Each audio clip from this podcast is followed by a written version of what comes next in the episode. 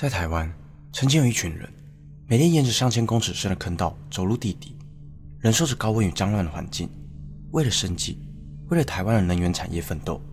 他们是煤矿矿工，也是今天我们所要讨论的案件中的主角们。大家好，我是希尔，欢迎收看本期的重案回顾。今天这一集，就让我为大家介绍煤山煤矿矿灾。煤矿又被称作为黑金，它曾是世界上最重要的能源。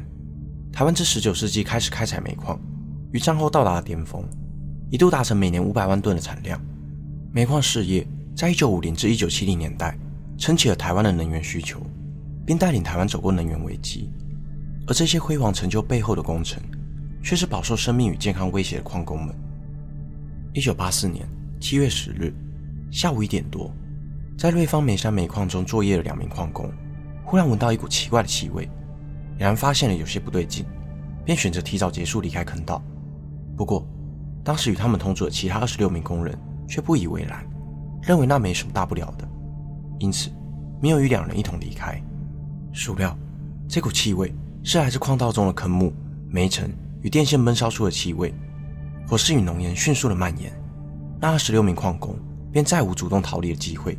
只能苦苦等待坑外人员的援救，而在火势蔓延之前，矿方其实就已经发现坑内的异状，有两部空压机停止了运作。当时他们判定是单纯的机器故障，因此没有马上通报，而是自行透过坑口送风下去，以免坑道的空气不足。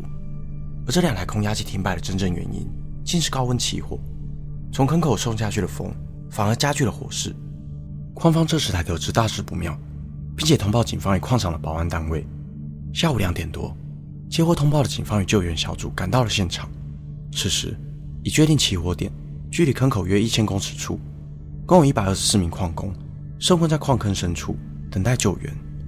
救援小组便用临时借调了干粉灭火器与抽水马达灭火，期望能将火势控制住。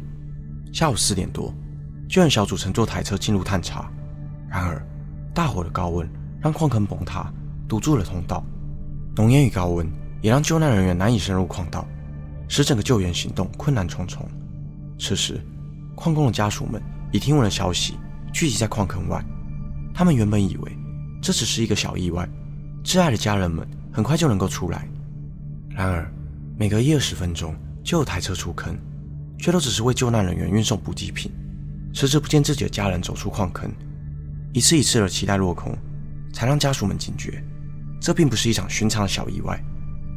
夜幕降临后，记者、矿工家属、围观民众以及警方共数以千计的人群挤在矿坑边，现场秩序一度混乱，甚至有人因缺氧而昏倒。这场救援行动不仅缺乏统一的指挥，救援设备也十分贫乏。救援小组到处借调抽水设备，直到案发九个小时后，矿坑的火势才终于被扑灭。但矿道依旧高温，让救援小组难以深入作业。直到矿灾发生后第三天。七月十二日下午四点半，因落盘而堵住的坑道总算打通，救援小组陆续将受困人员救出。当最后两位生还者于上午七点半被抬出来时，这场救援行动才宣告结束。此次灾难共造成一百零三人死亡，二十二人重伤。而这幸运生还的二十二人当中，有一半因为一氧化碳中毒成为了植物人。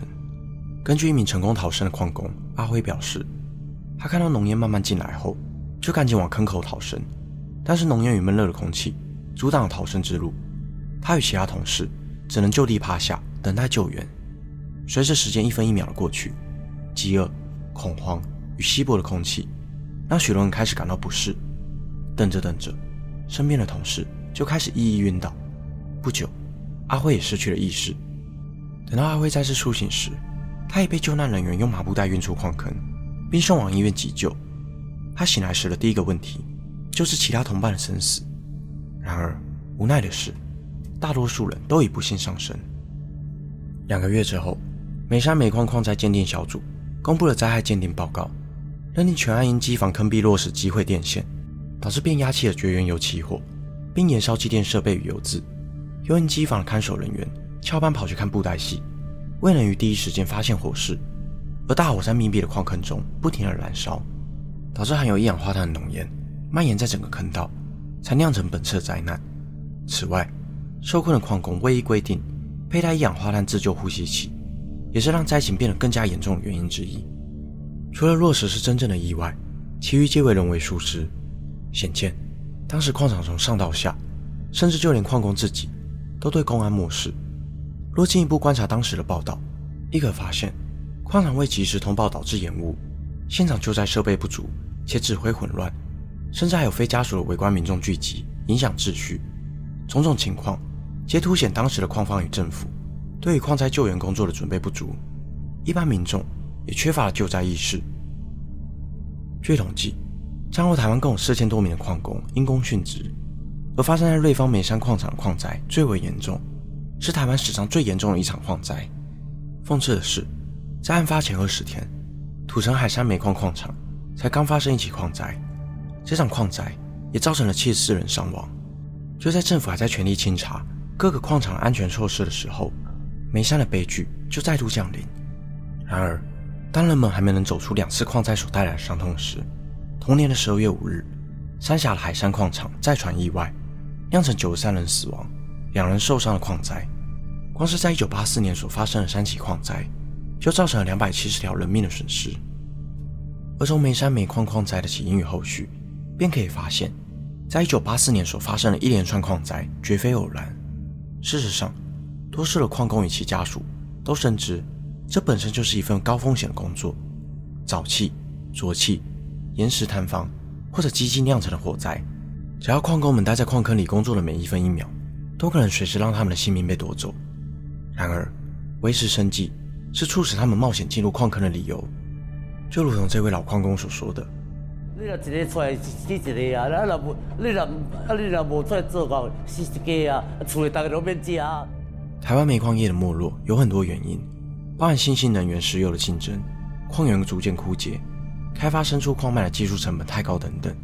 但最重要的原因，仍旧是一九八四年所发生的一连串矿灾，迫使政府积极检讨能源政策与矿工的处境，不仅颁布更为严格的安全法令，也积极辅导矿工们转行。让矿工们脱离成为夕阳产业的煤矿业。随着政府新颁布的严格法规以及煤矿业的没落，台湾的矿灾逐渐的消失。一九八四年后，台湾再无重大煤矿矿灾。在两千年最后一家矿场关闭后，台湾的煤矿产业正式走入了历史。但是，这些矿灾所反映的整体公安问题却依旧存在。只要政府或厂商其中一环，甚至是工人自己，依然不重视公安，总是抱持着侥幸的心态。那么，意外总是会一再重演。本期的内容就到这里。如果你想听我讲更多不同的案件，欢迎在底下留言区告诉我。也可以订阅我的 YouTube 频道，就不会错过每周上传的最新影片。我是希尔，我们下次见。